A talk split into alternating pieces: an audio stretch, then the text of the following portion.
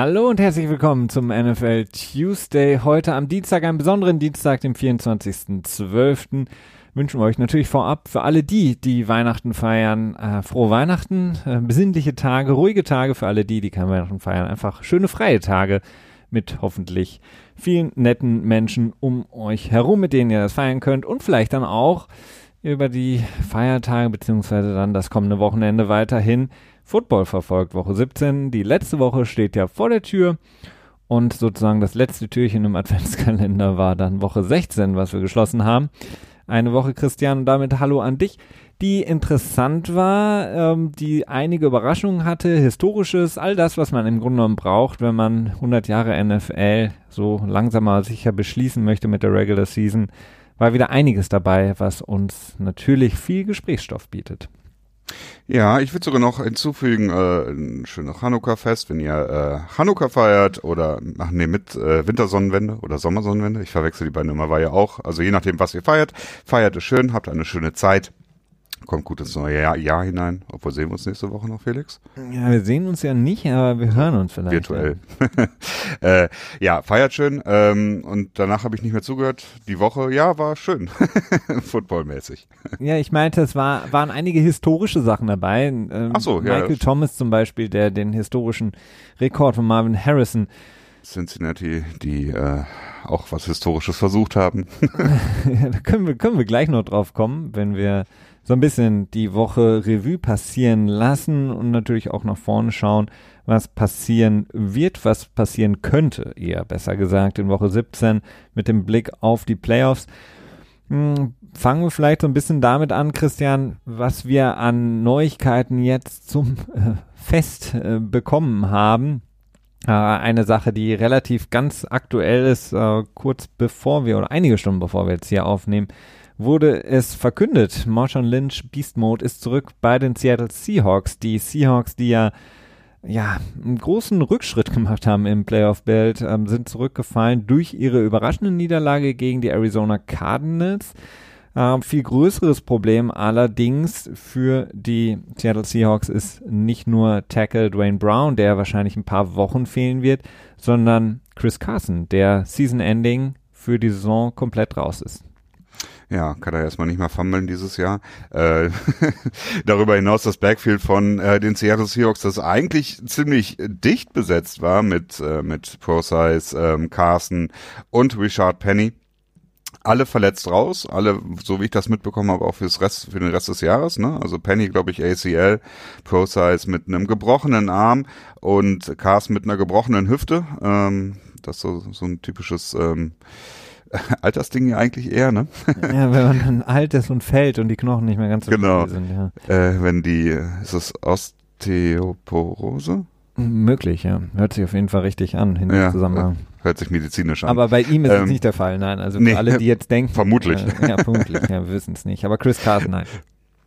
Genau. Äh, natürlich sehr bitter, bitter für Seattle, denn äh, sie waren wirklich in der Pole Position, einen Super Bowl Lauf äh, zu starten, auch wenn es natürlich in der NFC äh, bei weitem kein sicheres Ding gewesen wäre, aber das ist schon ein starker Rücktritt, äh, Rückschritt äh, jetzt mit Marshall Lynch wird natürlich ist natürlich irgendwie ist eine schöne Geschichte, ne? Dass Marshall Lynch, der ja auch für den Super Bowl Lauf äh, in 2013 für Seattle X enorm wichtig war, und natürlich auch ein, so ein Signature-Player irgendwie im Prinzip war für das Team, ähm, dass er nochmal zurückkommt, das ist natürlich schön.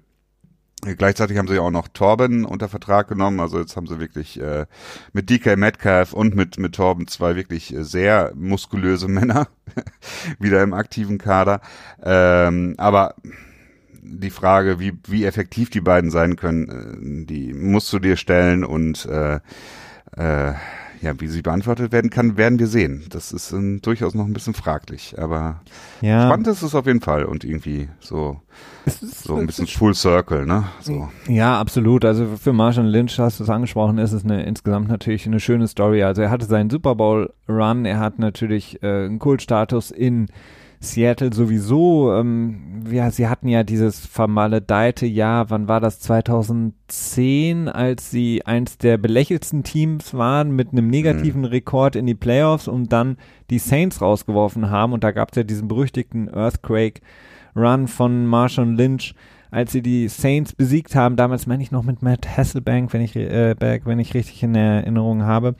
Dann, sein, ja. Ähm, ja, dann im Grunde genommen, als Pete Carroll den Ball nicht Marshall Lynch gegeben hat gegen New England und sie damit vielleicht den ja. nächsten Super Bowl verpasst haben oder sehr wahrscheinlich, dann hat er seine Zeit in Oakland, in der er gar nicht viel gespielt hat um, ähm, und ist da im Grunde genommen auch zum Fanliebling geworden, weil das sonst im Team kaum jemanden gab, den die Fans hätten wirklich lieben können.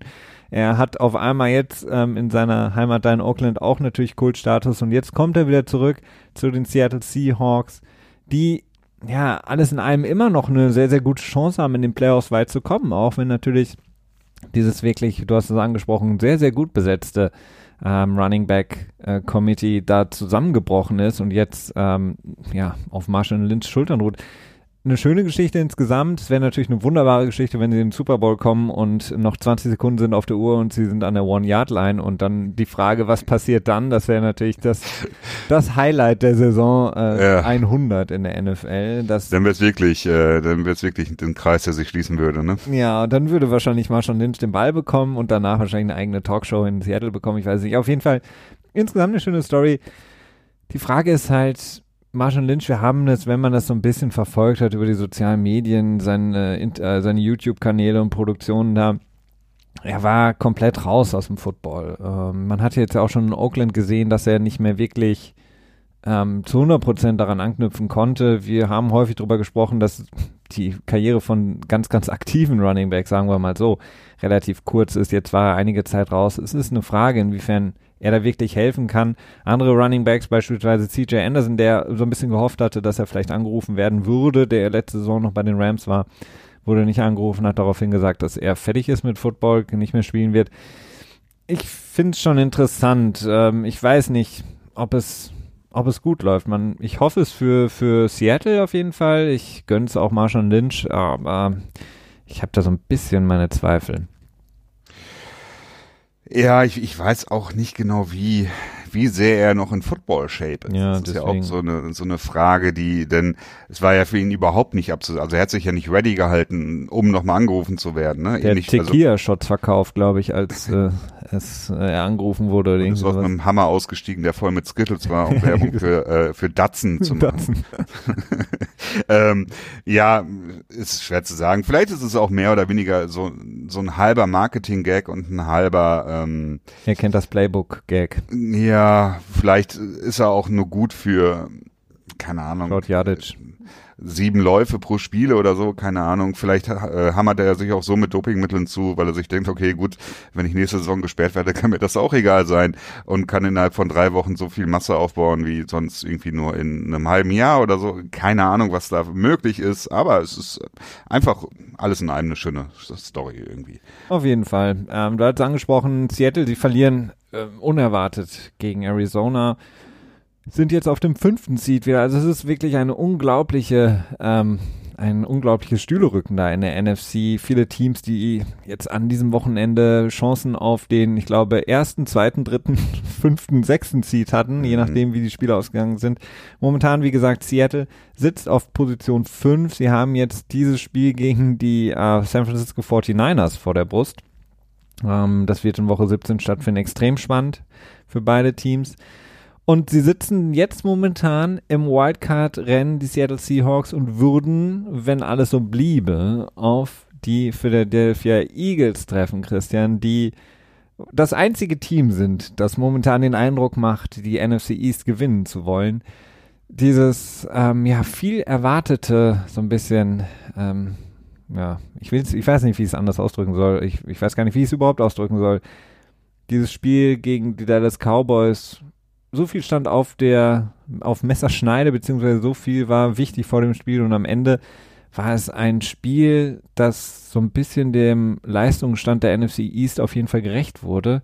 Philadelphia gewinnt und sitzt jetzt in der Pole Position, um wirklich den vierten Seed da zu bekommen.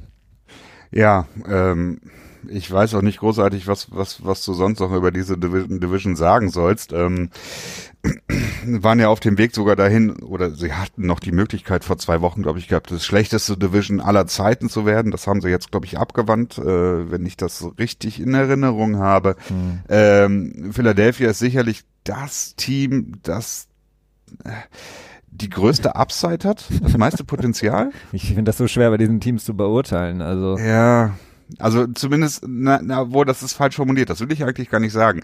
Das, das meiste Potenzial hat wahrscheinlich Dallas, also so den besten Kader auf dem Papier und so weiter. Ne? Ah. Wenn wir danach gehen, aber ähm, da fehlt halt so das, das Brain dahinter in Dallas, äh, speziell in Form äh, vom noch Head Coach, äh, äh, wie heißt er? Jason Garrett. Jason Garrett, genau. Ähm, da fehlt mir so ein bisschen die so das Klatschgehen, wenn ich jetzt weiter so in, in Football-Lingo bleiben darf.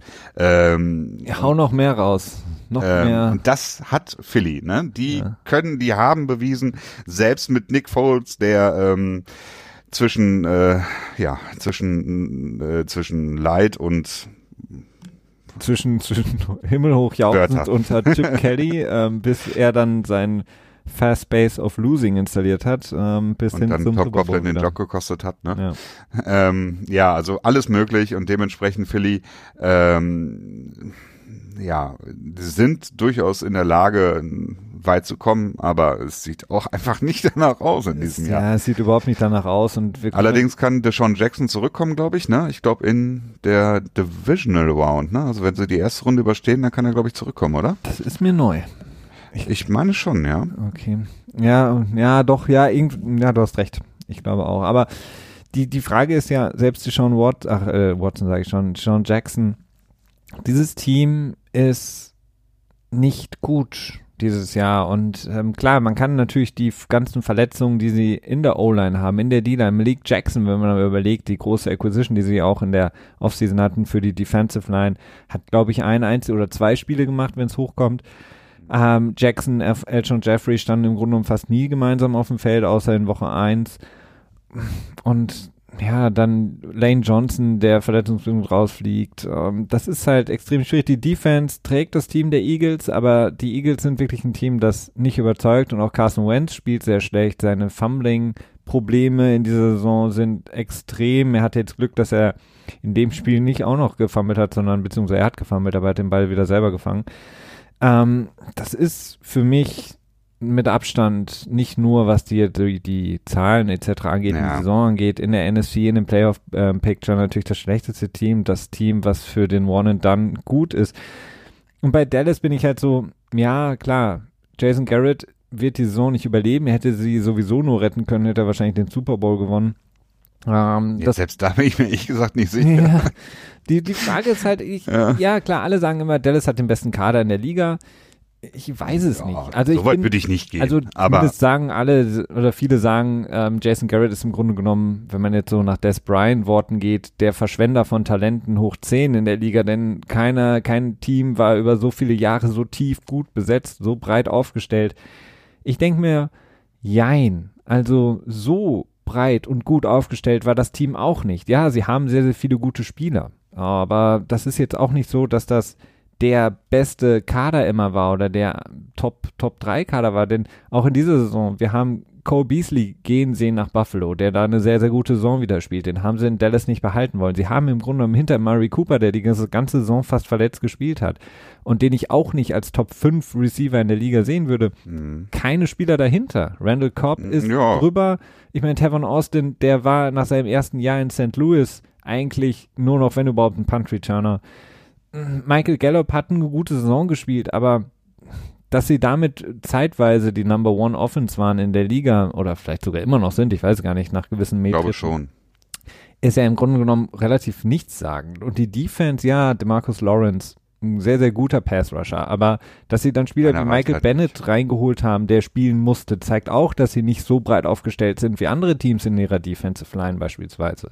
Der, der Linebacker-Core, Leighton Vanderash, äh, oder wie du ihn gerne nennst. LVE. LVE äh, Smith großartig, aber Sean Lee ist ein guter, aber auch ein bisschen drüber. Dass sie Jason Witten zurückgeholt haben aus dem ESPN Broadcasting Booth ist, naja, war von Anfang an Quatsch. Warum hat man nicht äh, mit Jarwin äh, den Titans, die man hatte, versucht weiterzumachen oder sie ein bisschen mehr zu fördern? Und die Secondary, ich meine, Jeff Heath ist ein toller Safety, aber der ist bei weitem nicht so, dass du sagen kannst, da sind sie jetzt sehr, sehr gut aufgestellt im Liga-Vergleich. Sie haben neben Byron Jones der einzige, ist im Grunde genommen der einzige in der Secondary, der wirklich ein besseres Kaliber ist. Und von daher, mhm. die O-Line, jein, aber das sind, die O-Line ist gut, aber das ist für mich bei weitem Stellen ein bisschen anders einschätzen. Ähm, was Korb angeht, der, ich finde schon, dass er ein ziemlich gutes Jahr gehabt hat und ich weiß nicht, ob, ob Beasley ein ähnlich gutes Jahr gehabt hätte, muss ich dir ganz ehrlich sagen. Zumindest in Dallas. Denn ähm, ist natürlich auch die Frage, wie er genutzt wird, ne? Ja. Äh, das ist das eine. Das andere ist die Defense. Es gibt halt echt Fixpunkte in der Defense, aber in der Tiefe fehlt's dann halt, beziehungsweise im, im zweiten Cornerback-Slot quasi. Äh, oder halt in der Defensive Line, wie du selber auch schon sagtest. Ähm, in der Offense hatten sie natürlich auch Verletzungsprobleme gehabt in, äh, in der Offensive Line. Und ähm, darüber hinaus hast du aber mit, mit, ähm, mit, mit Cooper und Gallup und, und Cobb schon einen Wide Receiving Core, das also mindestens in den Top Ten rangiert, finde ich.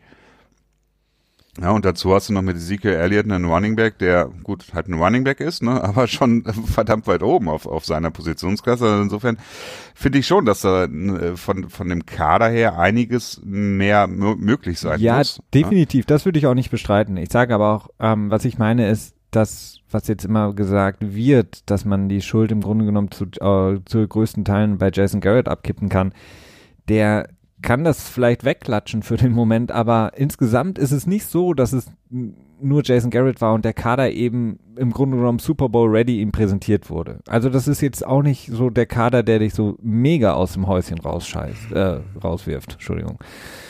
Ja, ist halt immer wieder Frage, was ist Super Bowl ja, ready, ne? Das ist, ähm, ist eine ähm, Frage, aber. Ich, bester Kader der Liga würde ich jetzt vielleicht auch nicht unbedingt sofort sagen, aber es ist halt schon einer der besten, finde ich schon, ja.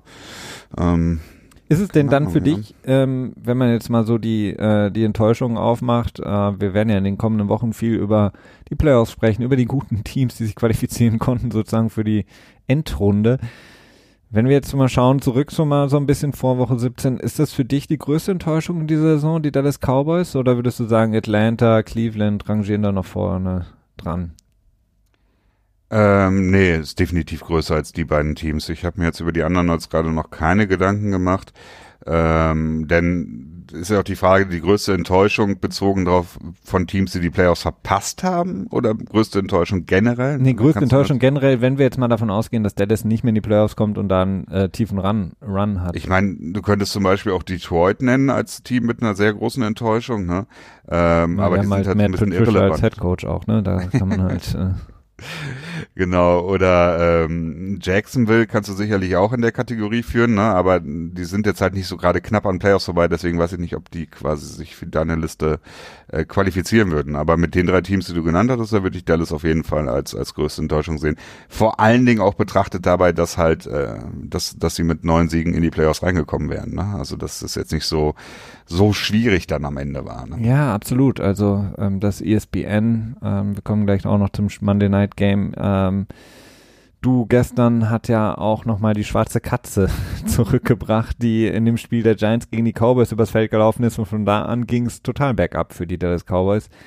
Ähm, es ist schon eine Heidenenttäuschung, wenn man sich die erste Saisonhälfte anguckt, so ein bisschen. Und in welchem, welcher Situation sie waren, vor allen Dingen gemessen daran, wie die restliche NFC East drauf war, ist mhm. es eine wirklich ja, sehr, sehr schlimme Sache. Und jetzt kann man im Grunde genommen nur hoffen, dass Jerry Jones es nicht versaut. Das ist, glaube ich, mein größtes Problem bei den Dallas Ich glaube, Jerry Jones ist insgesamt der, der alles versaut. Ja, der, der versaut also, alles. Aber wenn, wenn er jetzt ja. auch noch jemanden wie, keine Ahnung, Urban Meyer oder so ein Quatsch, ähm, dann versaut er sich nicht nur die nächsten Jahre, sondern auch noch den Ruf seines Teams. Ähm, und ich glaube, was Jerry Jones braucht, ist ein Nicht-Yes-Man wenn du verstehst, was ich ah, meine. Also. er braucht wirklich einen Head Coach, der ihm auch mal Paroli bietet. Ein Cowboy, der sich Idee auch mal ihm gegenüber im Salon äh, Genau, der dann zum High Noon quasi rausgeht, um das Duell zu starten. Äh, aber ich bin mir nicht sicher, ob Jerry Jones Bock hat, so eine Person einzustellen, denn äh, ich glaube, dem macht das alles ganz schön viel Spaß, was er da so veranstaltet und ja klar, er freut sich natürlich mehr Spaß, als wenn er gewinnen würde und dann nicht so viel er sagt. steht halt im Mittelpunkt. Aber speaking of uh, Coaching, ähm, es kam jetzt gestern auch die Nachricht raus, äh, Mike McCarthy bei den Panthers im Interview. Beide Seiten wollten das natürlich noch nicht kommentieren. Ähm, darin dazu anknüpfend habe ich noch gelesen, dass jetzt im Grunde genommen die Owner sich ähm, wieder darauf verständigt haben, beziehungsweise dass sie äh, da ein breiter Konsens herrscht unter den Teambesitzern, dass äh, man jetzt wieder zurück möchte zu mehr Erfahrung auf der Head-Coaching-Position, weil man eben gesehen hat, abgesehen von LeFleur mit seinen Green Bay Packers hatten eben die anderen jungen oder auch äh, nicht mehr ganz so jungen, aber First-Time-Head Coaches nicht so viel Erfolg, beispielsweise in Denver oder in Arizona oder Brian Flores in Miami, Cincinnati, so dass eben die Owner jetzt gesagt haben, okay, wir müssen wieder mehr auf Erfahrung gehen und deswegen natürlich Leute wie Mike McCarthy sofort interviewt wurden. Das ist wieder so typisch. Also äh, ich meine, du kannst den besten Coach in ein crappiges Team reinsetzen, der kann dann das Team auch nicht in die Playoffs führen, ne? Und die Teams, es ist halt nun mal auch so ein bisschen problematisch, Teams, die einen neuen Headcoach suchen, sind in der Regel Teams, die irgendwelche tiefen Probleme haben. Und dann zu sagen, okay, ja, jetzt haben wir so eine Runde von ganz vielen jungen Coaches eingestellt, die alle schon McVay kannten. Äh, also es hat nicht funktioniert, weil sie jung waren. Das ist halt ein Fehlschluss meines Erachtens. Und zumindest ist es nicht die, äh, die gesamte Erklärung des Problems. Denn nee. äh, ich könnte mir sehr gut vorstellen, dass wenn du erfahrene Coaches an diese Position gesetzt hast, nach Cincinnati, nach, nach äh, Miami, und so weiter, glaube ich nicht, dass das Ergebnis am Ende substanziell anders gewesen wäre. Ja, es kommt drauf an. Ähm, substanziell anders, das Ergebnis im Endeffekt nicht, aber die Art und Weise wahrscheinlich, wie sie verloren hätten. Ne? Ja gut, aber es, geht hier nicht um, es geht hier nicht um Stylepunkte, sondern es geht hier um. Genau. Äh ich meine, es ist doch viel schöner, wenn du so einen Jeff Fischer hast, der vielleicht irgendwie total ähm, erfahren ist, aber dann halt die ganze Zeit seine Challenge Flag sucht, weil er nicht mehr weiß, wo er sie zehn Minuten vorher hingesteckt hatte. Das Meinst du nicht, dass er dann die Referees zusammenrufen würde und all den Fressnapf vor die Nase setzt und sagt, warte, warte, warte, jetzt kannst du essen. so ungefähr. Also ich bin gespannt. Also am McCarthy bei den Carolina Panthers im Gespräch werden wir sehen. Ähm, wir wissen auf jeden Fall, Tapper hat gesagt, er ist mit diesem Mittelmaß nicht mehr zufrieden, er möchte gewinnen.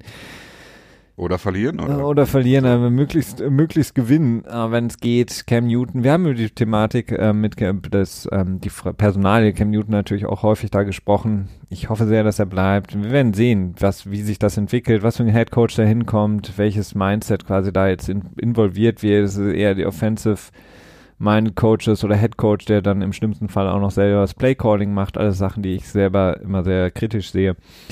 Aber wir werden sehen, was da, was da im Endeffekt passiert. Aber wir haben gerade angesprochen, äh, LaFleur, wir haben es im Monday Night Game gesehen, die Green Bay Packers weiterhin, und deswegen haben wir so wenig über sie auch gesprochen, Christian, hier im Podcast, unterm Radar, weil überhaupt nicht überzeugend, gewinnen aber weiterhin und stehen ähm, weiterhin jetzt auf dem zweiten Seed, damit mit einer Playoff bei. Ja, gewinnen, wie gesagt, die NFC North gegen die Minnesota Vikings in einem Spiel, das sie eigentlich nicht hätten gewinnen dürfen auswärts. Frühe viele Turnover durch Jones, durch Aaron Rodgers und Minnesota. Naja, vielleicht dieser Fluch des Monday Night Games, das weiß ich nicht. oh nein, es ist Kirk Cousins jetzt mittlerweile. Ja. In Monday Night Games. Das ist nicht, das ist nicht sein Favorite Spot. Ähm, aber auch da ist wieder die Frage, wo ist die Korrelation zwischen Monday Night Game und äh, Erfolg oder liegt sich einfach eher daran, dass er Monday Night in der Regel immer gegen äh, zumindest besondere Matchups äh, quasi laufen und dass er deswegen so schlecht in Monday Night Games ist. Ne? Ja, äh, wirklich. So müssen wir, das ist immer das, wo ich mich früher immer bei der RAN-Datenbank aufgeregt hat, wenn gesagt wurde so, ja, Borussia Dortmund tut sich schwer an Mittwochnachmittagen zu spielen, wenn wenn's das regnet. Wetter, Ja. wenn es regnet, genau, und gleichzeitig auch noch vorher irgendwie ein Feiertag war. Äh, aber sich dann am Ende rausstellt, dass sie drei Spiele an diesen Tagen gehabt hat und jedes Spiel war irgendwie, keine Ahnung, gegen Real Madrid, äh, Bayern München und Inter Mailand oder so, ne? Und dann liegt es halt nicht daran, dass sie am Mittwochnachmittag gespielt haben, sondern an den Gegnern. Äh, aber ja, das ist eine andere Frage. Ähm, wir waren jetzt bei Green Bay, glaube ich, ne? Wir waren bei Green Bay, genau. Also Aaron, im Grunde genommen die Zedarius Smith, wenn man sich vorstellt, wenn der noch bei Baltimore wäre, könnte man Baltimore im Grunde genommen direkt den Super Bowl-Titel äh, rüberschieben. Ja, Der- man darf das auch wieder nicht vergessen, da hätten sie anderen Cap Space ausgegeben Ja, und klar. vielleicht, ne, also das ist ja auch immer der, der, der, der, Butterfly-Effekt dann Ja. quasi. Aber ähm, genau, was Minnesota angeht, einfach es lief halt nichts an Offense. Es ist natürlich auch schwierig, wenn Devin Cook nicht dabei ist, der ja doch ein integraler ähm, Teil ihrer Offense ist und auch ihrer Identität, wenn du so möchtest, äh, was, was das One-Heavy-Game angeht und die Play-Action, die daraus resultiert. Insofern Weißt du, wann er wiederkommen kann, Devin Cook? Ich meine, dass er jetzt dieses Wo diese Woche schon wieder wiederkommen kann, oder? Mhm. Ähm, so ein bisschen weird. Ne? Adam Thielen, Ähm. der ja auch bei weitem nicht fit in dem Spiel zu sein schien, hat er am Ende überhaupt einen Catch gehabt? Ich glaube nicht, ne? Ich glaube vier Wurde, Targets oder. Fall- wurde er nicht bei dem Fourth Down getargetet? Irgendwie, das war auch wie so eine ziemlich bescheidene Entscheidung von Ja, ähm, Kirk Cousins, dass er ihn in Double Coverage getargetet hat und dann Deep bei einem 4 und 4 oder so war das, glaube ich, ne? ja. Ähm, ja, keine Ahnung. Also vier Targets, Minnesota keine ist, Reception für Thielen. Ja. Die Offensive Line hatte auf jeden Fall überhaupt keine Antwort, vor allen Dingen nicht für Zedarius Smith, der von der Defensive Tackle Position, von der Outside Linebacker Position oder Mhm. klassischer Defensive End im Grunde genommen machen konnte, was er wollte. Ähm, ja, aber wie gesagt, Green Bay überzeugt dich jetzt halt auch nicht so und sie, sie haben auch noch die Möglichkeit, der, First Seed zu werden, aber Mhm. sie, sie überzeugen nicht so, dass du sagen würdest, oh ja, wenn es drauf ankommt, gegen meinetwegen San Francisco, gegen die Saints, würde ich momentan wahrscheinlich die Chips nicht auf Green Bay setzen. Ich finde, das Spiel von Green Bay hängt halt extrem am Erfolg von Aaron Jones, ne? Der einfach ähm, unglaublich viele starke Spiele in diesem Jahr hatte. Aber wenn er nicht produzieren kann, dann weiß ich nicht, ob dann quasi losgelöst vom One Game Green Bay wirklich genug Erfolg verzeichnen kann. Ne? Und äh, ich weiß nicht, wenn sie dann gegen San Francisco laufen, ob sie dann auch den, ja, ob sie dann über das Laufspiel so stark ähm, agieren können. Ja, so ein bisschen, ja, es ist, äh, ich weiß es nicht. Also Green Bay, äh, ich meine, die, die fliegen ja auch bei uns nicht ohne Grund unterm Radar, denn äh, sie sind einfach uninspirierend, finde ich, in diesem Jahr. Ja, aber nichtsdestotrotz mit ihrem First Year Head Coach, ähm, dank natürlich auch Patton, der die Defense wirklich auf ein sehr, sehr gutes Level gehoben hat, spielen sie halt ganz, ganz vorne mit und haben zumindest auch vor allen Dingen für sie ganz wichtig dann die Möglichkeit, zu Hause sehr wahrscheinlich dann auch das erste Playoff-Spiel bestreiten Ja. zu dürfen. Ganz, ganz wichtig, äh, Limebau Field, da hat man ja auch gestern wieder die aufgezeigte Statistik gesehen während des Monday Night Games. Zu Hause ist Aaron Rodgers äh, um Längen besser. Und, äh, Aber nicht in Playoffs, ne? Das war das nicht so ein komischer Outlier, dass das äh, zumindest gegen Homefield Dallas, aber gegen die spielen sie nicht mehr. ja, also keine Ahnung. Ich glaube insgesamt für, für es gibt viele Teams, für die ist es glaube ich nicht ganz so wichtig. Für ein Team wie Dallas ist es glaube ich sehr sehr wichtig, ähm, zu Hause ähm, spielen zu können. Green Bay, Entschuldigung. Und ähm, ich bin, ja, wie gesagt, ich bin auch bei Dallas, ach bei Dallas, warum sage ich immer Dallas? Bei Green Bay überhaupt nicht überzeugt, dass sie wirklich in den Playoffs weiterkommen. Vielmehr, ähm, vor allen Dingen jetzt von den New Orleans Saints, auch wenn sie den Sprung nicht zurückgeschafft haben auf einen der ersten Plätze. Aber der Sieg gegen Tennessee, die zumindest sehr beherzt aufgespielt haben ähm, zu Beginn des Spiels, war schon beeindruckend. Michael Thomas ist logischerweise sehr beeindruckend, da haben wir auch schon mehrfach drüber gesprochen. Aber naja, sie wirken momentan für mich wieder wie der Favorit. Dadurch natürlich, dass die Seattle Seahawks, wir haben es angesprochen, mit Problemen verletzungsbedingt zu kämpfen haben, ganz, ganz herben Problem. Ähm, San Francisco so ein bisschen so ein Auf und Ab hat, aber naja, die Saints für mich momentan das stärkste Team sind. Würdest du es anders sehen?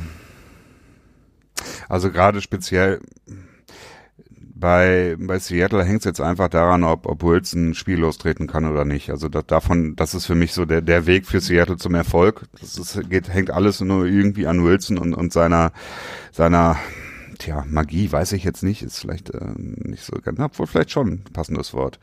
Wilson Magic. Ähm, San Fran, New Orleans, ah, ich, ja, ja, doch, ich würde schon sagen, dass New Orleans als, als Frontrunner in, in die Playoffs reingeht.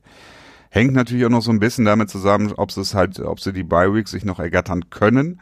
Und auch Äh, Homefield Advantage ist halt wichtig. Das hat man letztes Jahr gesehen gegen die Rams, auch wenn es nicht ganz geklappt hat, aber die Laut, der Lautstärkepegel im Mhm. Mercedes-Benz Superdome in New Orleans ist natürlich ein großer, großer Faktor für ihr Spiel.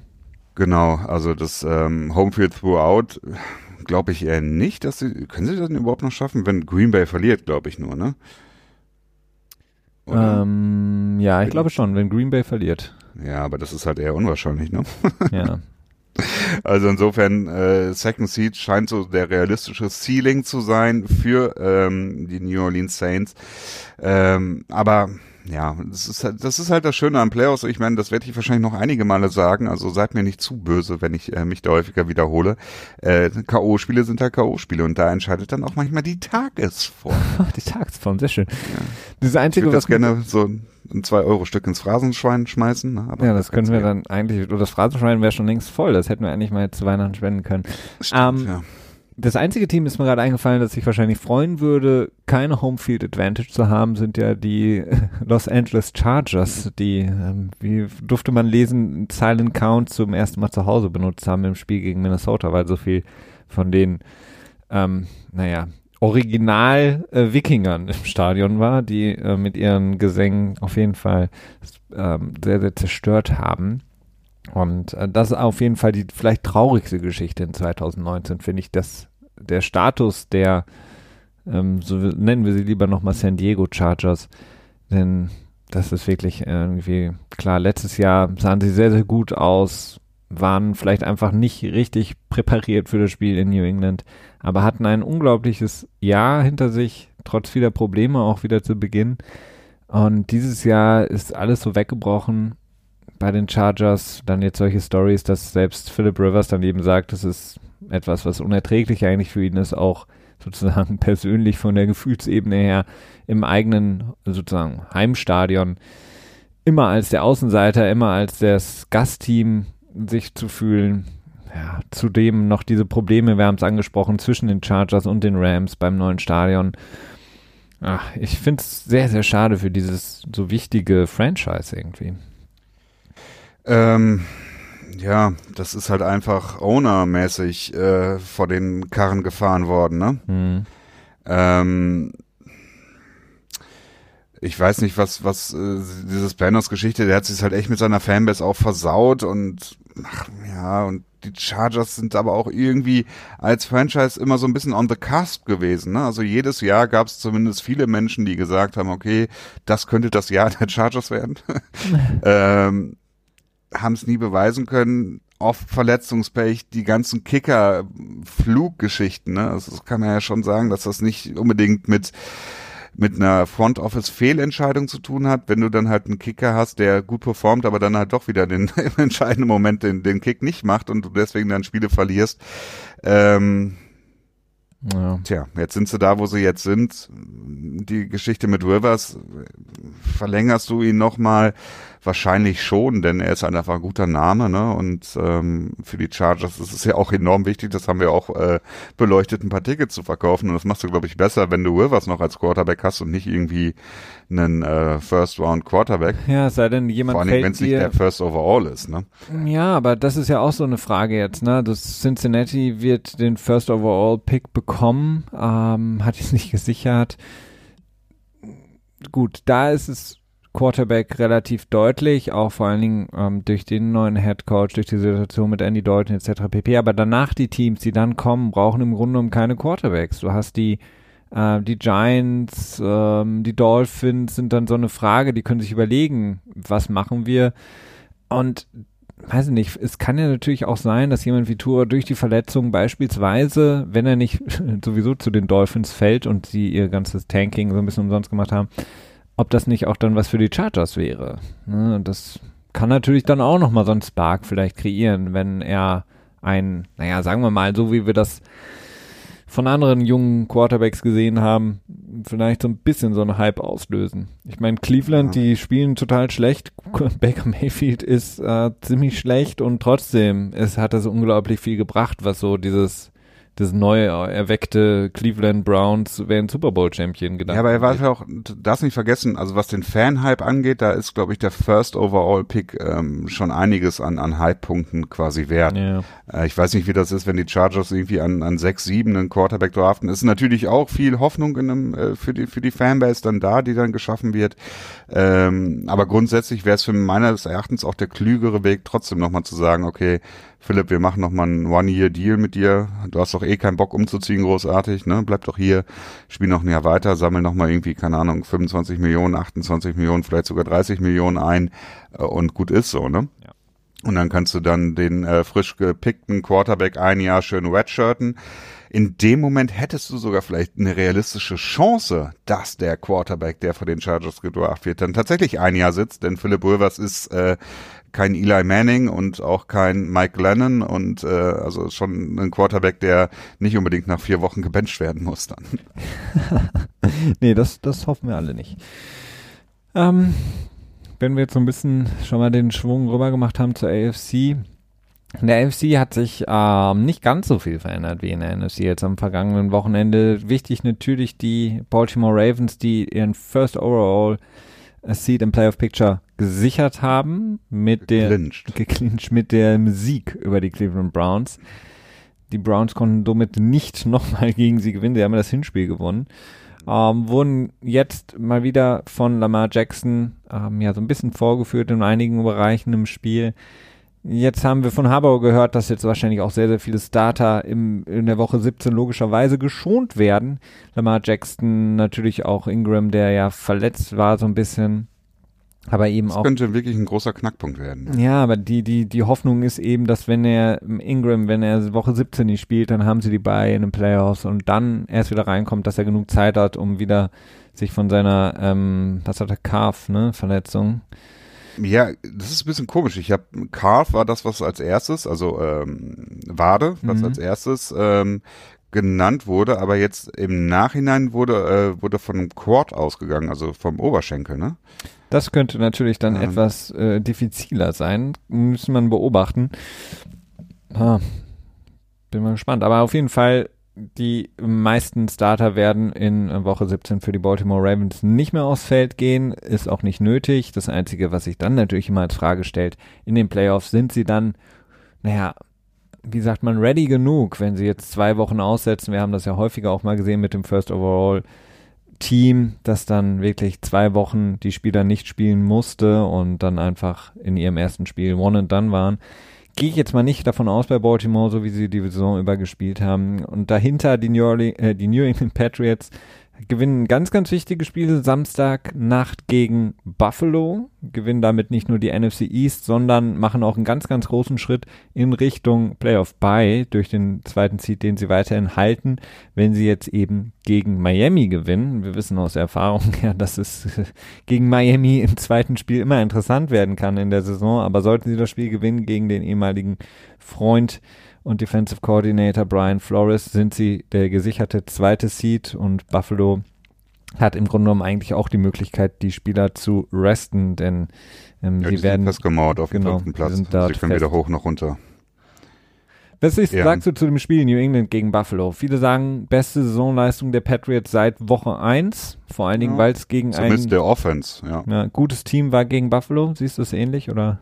Ja, würde ich auch sagen. Also Defense ja, defensively war es halt nicht so stark, ähm, das muss man schon sagen dazu. Aber was die Offense angeht, ist es wirklich so die erste überzeugende Leistung der Offense in gefühlt Ewigkeiten gegen einen Quality-Gegner.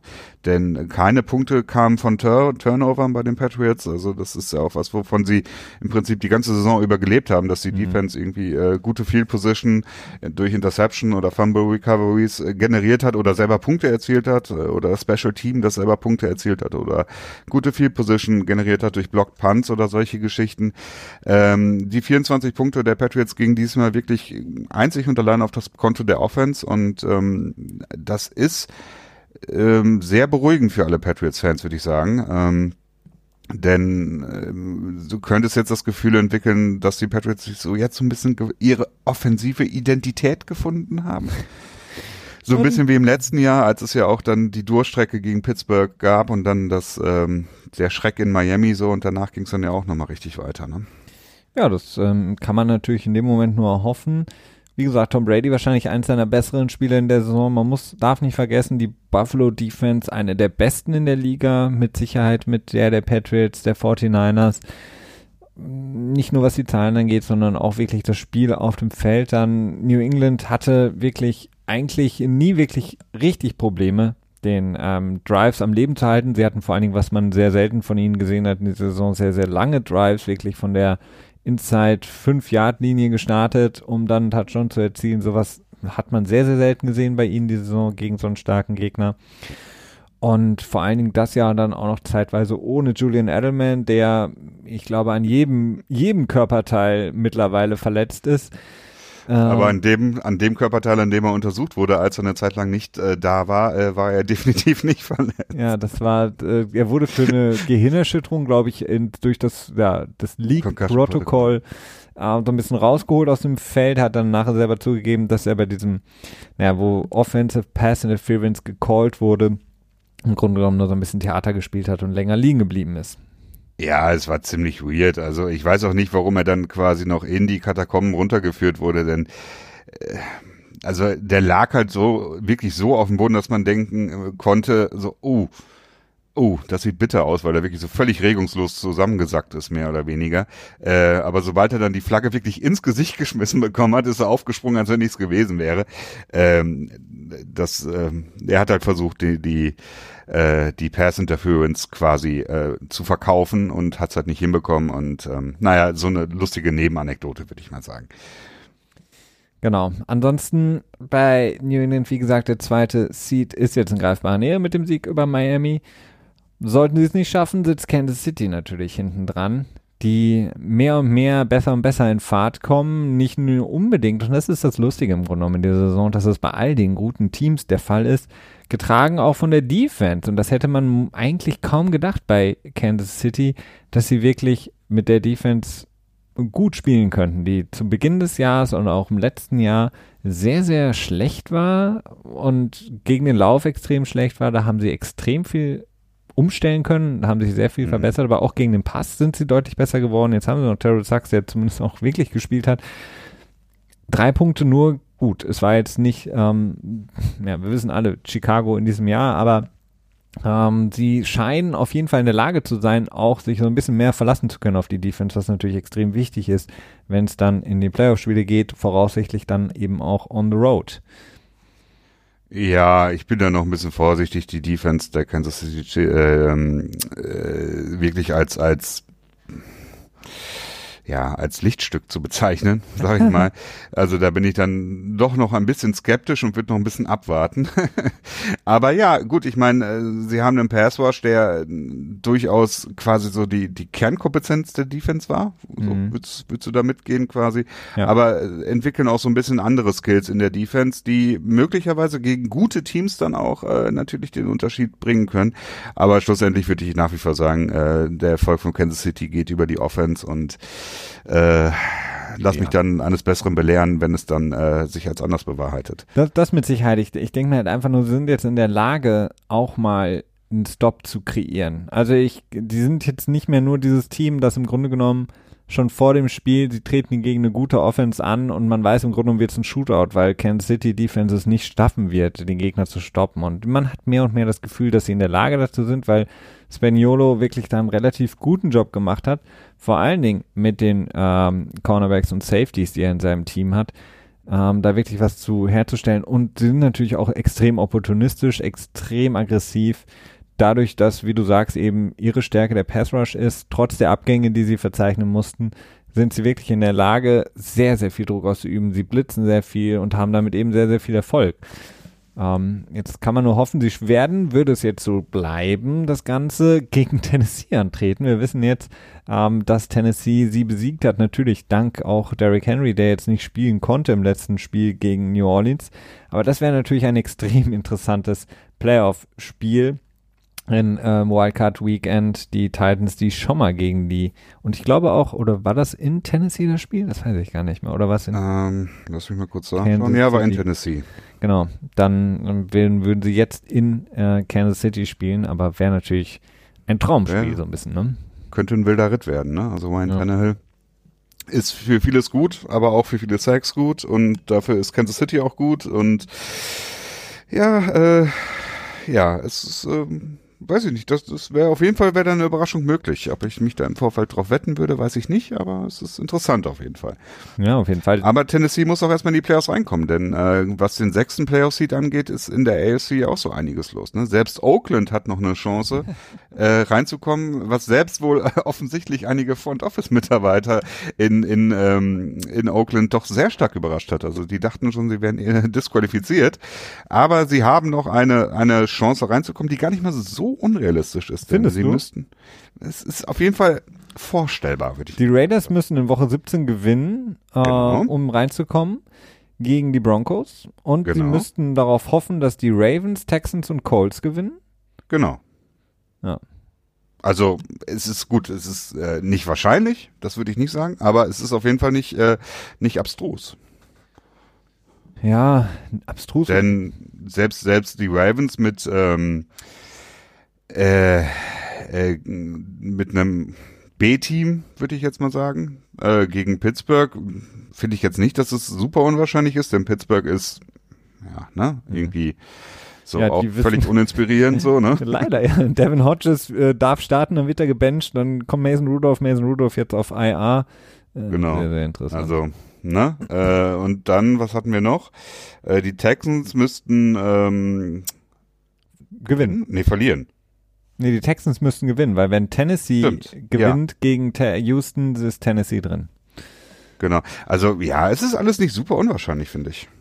Also laut FPI, ähm, ESPN Football Power Index, äh, ähm, haben die Tennessee Titans eine 56,9-prozentige Chance, im Gegensatz dazu die Oakland Raiders eine 13,2-prozentige Chance in die Playoffs zu kommen. Wir werden sehen. Es wäre natürlich sehr besser spaßig. 13 Prozent als null, ne? Ja, besser, besser, besser. Aber ich glaube, Gruden wird sagen, how about that data? Ähm, und äh, wird wahrscheinlich sein Team anfeuern, wird überall in Oakland 13,2 Prozent hinschreiben lassen. Und ähm, dann werden sie es vielleicht doch noch schaffen, wer weiß. Wäre natürlich lustige Story irgendwie, die Oakland Raiders mit dem ganzen, was wir gefühlt vor ein paar Wochen noch bei Hard Knocks sehen durften. Jetzt ist die Saison fast schon wieder vorum und sie könnten vielleicht noch in die Playoffs hüpfen. Oh Gott, Wäre hoffentlich gewinnt Guden da nicht Coach of the Year. Warum nicht? Das tut er. Nee, das tut er nicht. Wie wird er nicht, aber wäre jetzt auch nicht so tragisch, oder? Ich finde den, find den nervig. Gruden, ja gut, ist jetzt nicht der allerangenehmste Zeitgenosse, aber äh, es wäre auch, ich meine, diese Awards sind ja auch so interessant wie sonst nichts anderes. Die Player, ach, die Pro Bowl Votes gingen ja ein. Das ist für viele Spieler natürlich wichtig, weil Incentives daran geknüpft sind. Da gab es natürlich dann auch wieder heillose Diskussionen darüber, ob das im Grunde genommen, dadurch, dass es so ein Fanvote ist, im Grunde genommen nur um Namen geht und nicht um tatsächliche Leistung. Ich glaube, in vielen Bereichen kann man das deutlich unterschreiben, dass Spieler. Jetzt ja bei Special Teams, ne? ja, aber auch ähm, bei, bei anderen Sachen. Also beispielsweise, ich glaube, Jones, der, der Running Back von, von den Green Bay Packers, ist nicht drin, der, ich glaube, die, weiß nicht, jetzt 16 Touchdowns hat. ähm, also teilweise geht es da im Grunde genommen nach Namen oder Spieler, ich glaube, jemand wie Von Miller zum Beispiel, ne? Das ist ein Spieler, der auf seiner Position mhm. extrem bekannt ist, der hat einen Namen, der hat viele Commercials. Und JJ Watt dieses Jahr drin? ja, das ist halt auch so eine Sache. Solche Spieler werden halt ja. eingewählt und andere Spieler, die großartiges Jahr beispielsweise haben, mhm. kommen nicht rein, weil im Grunde genommen niemand sie kennt oder weil ihr Name einfach nicht so bekannt ist. Und ähm, da kann man natürlich dann schon sagen, es ist immer schwierig, wenn dadurch natürlich dann auch noch sozusagen Gehaltssprünge mitgemacht werden können oder eben auch nicht. Es ist natürlich doppelt bitter für Spieler, die eigentlich reingewählt werden müssten, ginge man streng nach der Leistung, aber eben einfach nicht den Namen haben. Oh my God, who the hell cares? Das ist so meine Einstellung zum Pro Bowl. Also All Pro ist wichtig, finde ich gut. Ähm, ist in der Regel auch einfach sehr objektiv, aber ich finde, das Pro Bowl ist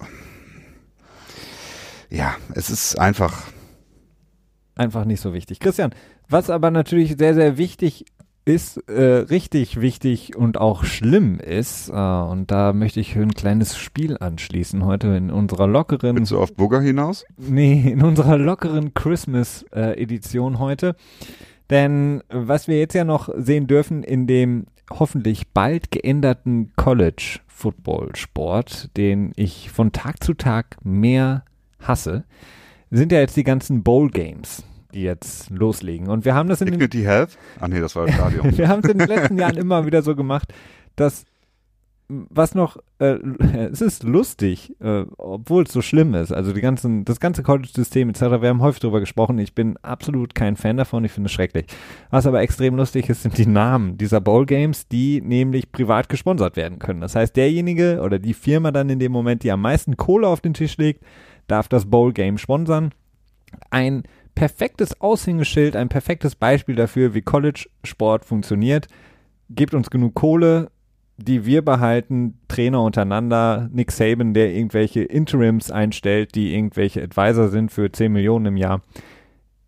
Und die Spieler bekommen gar nichts. Aber auf jeden Fall, diese Firmen können im Grunde genommen, ja, einfach Geld auf den Tisch legen und dann hast du dein eigenes Bowl-Game. Ich fände es mal lustig, wenn da irgendwie so Fundraiser um die Ecke kommen würden und irgendwie genug Geld sammeln, um dann lustigen Namen zu machen.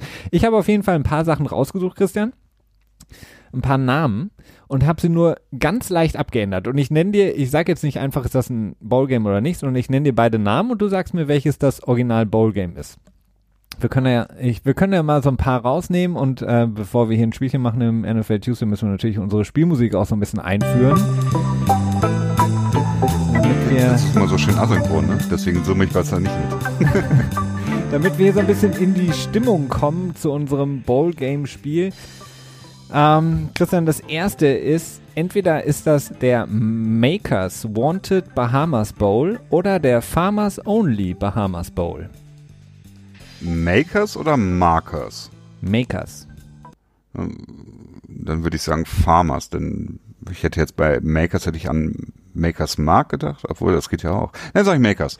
Du hast recht. Der Makers Wanted Bahamas Bowl ist, ist das der Whisky? Bowl Game, keine Ahnung, ich weiß gar nicht. ich habe nur bei einer Sache nachgeguckt, da kommen wir gleich noch zu. Buffalo gegen Charlotte äh, treten da an.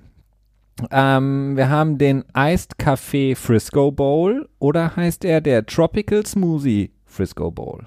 Tropical Smoothie, denn Iced, äh, das hört sich mehr nach einem Markennamen an.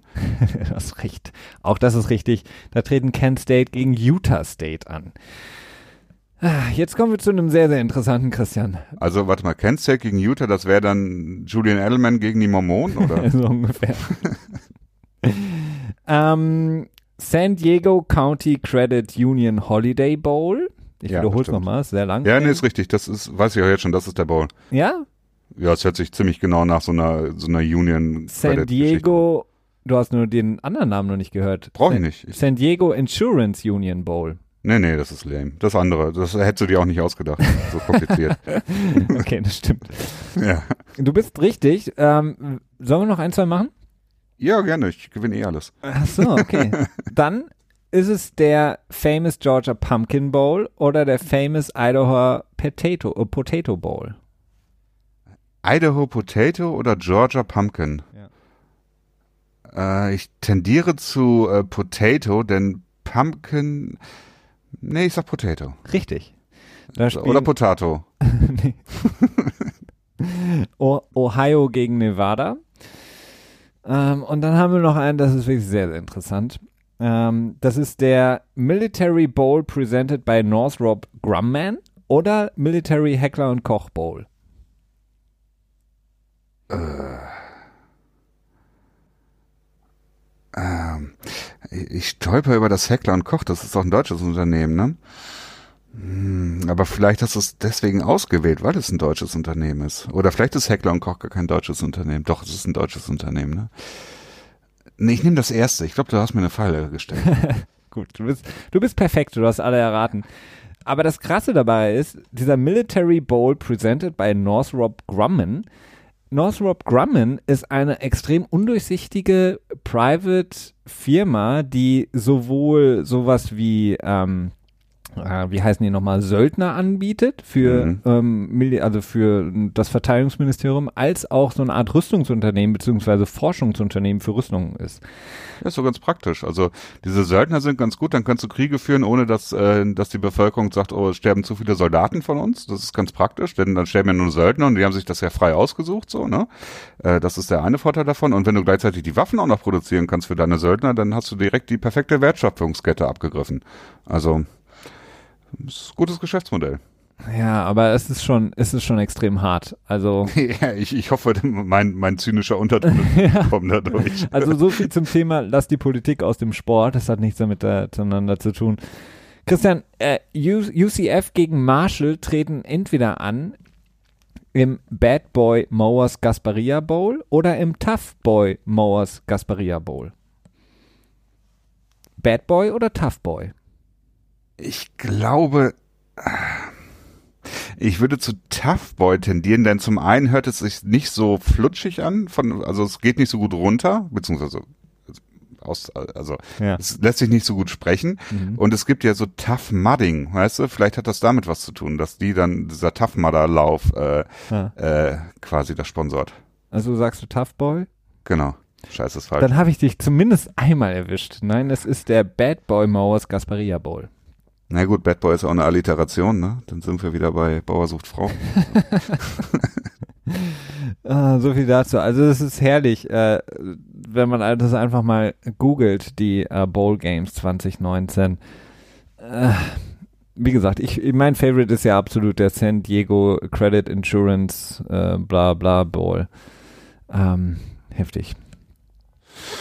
Ja, ähm, ist gut. Also vielleicht können wir dann ja auch irgendwann mal den German Football Analyst Bowl machen oder so. Ja, vielleicht sollten wir so eine, so eine ähm, Crowdfunding-Page gründen und dann sagen, hier bitte, gebt uns alle Geld, damit wir demnächst unseren, unser eigenes Bowl-Game haben.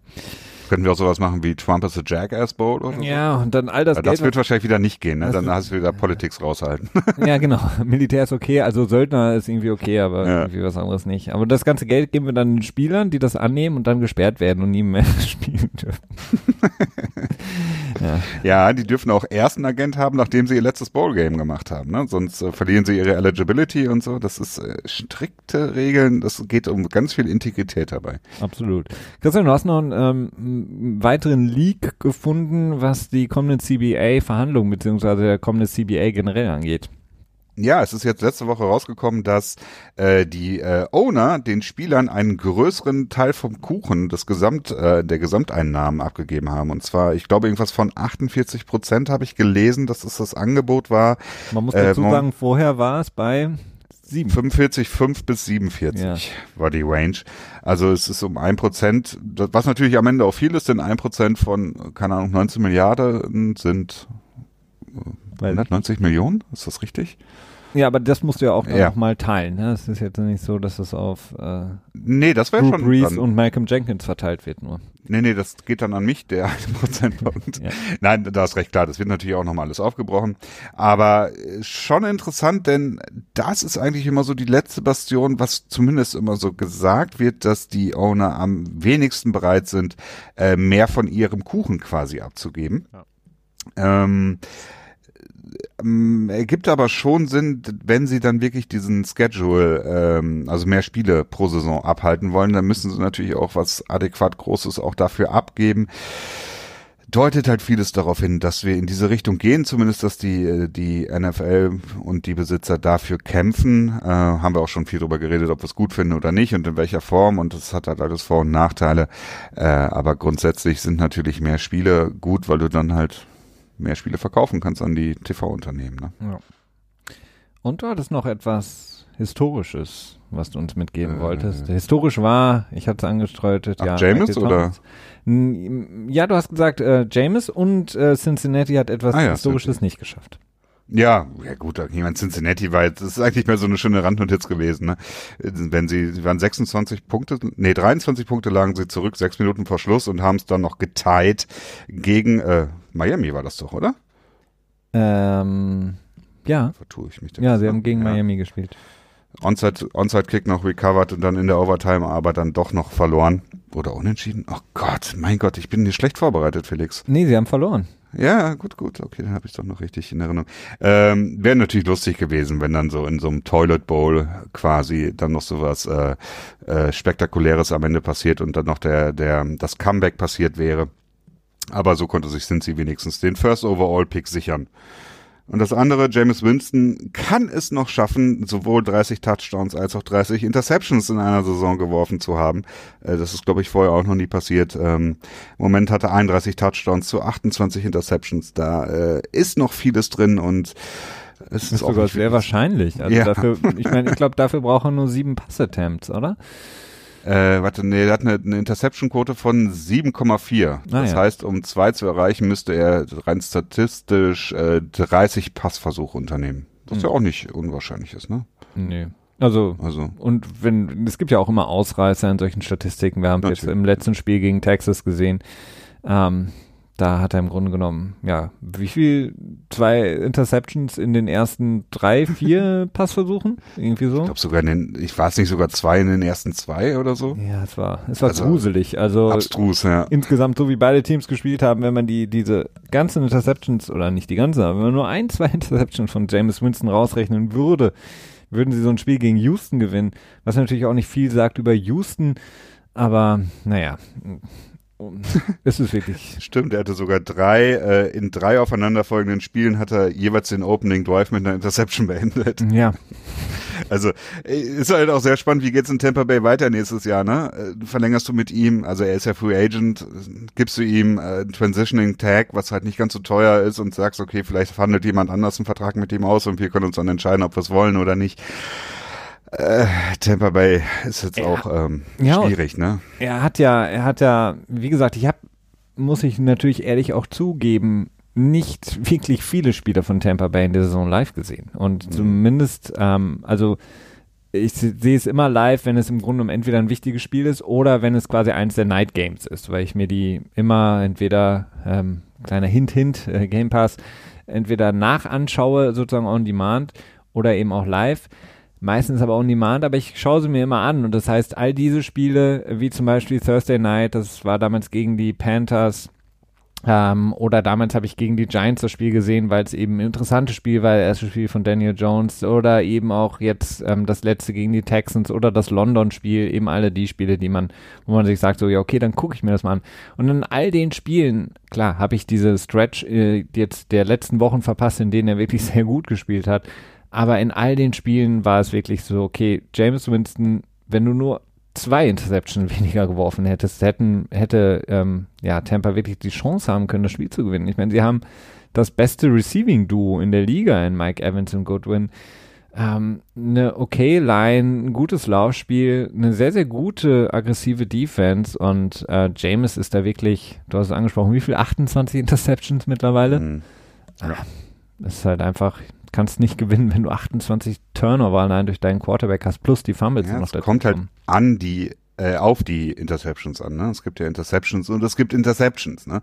Ja, aber klar, auch aber da hat natürlich James äh, bedient natürlich auch beide Fraktionen in dem Moment. ja, absolut.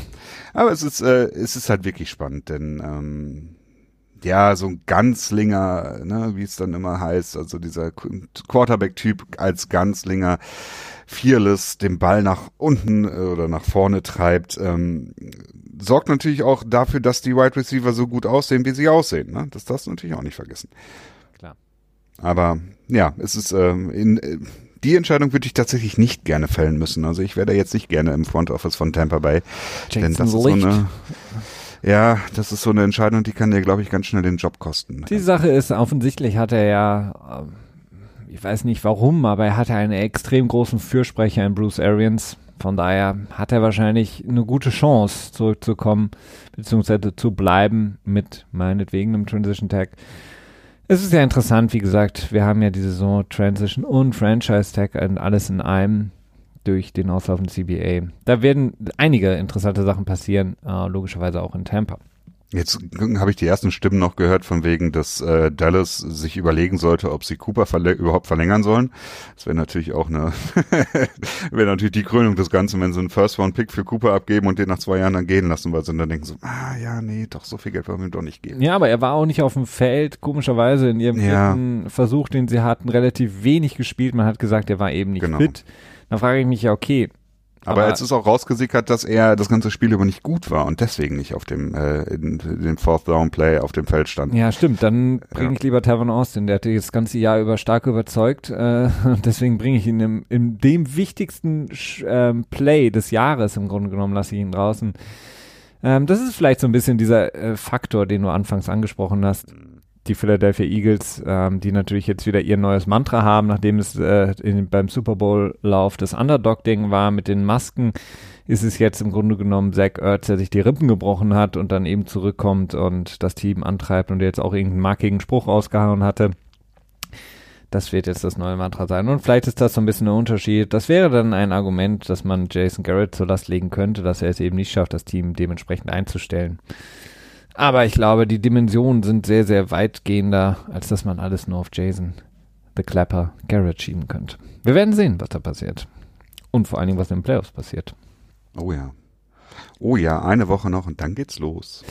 Das war's auch schon von unserer Seite. Christian, es sei denn, du hast noch einen Schmankerl, was du allen unterm Christbaum noch äh, mitgeben möchtest.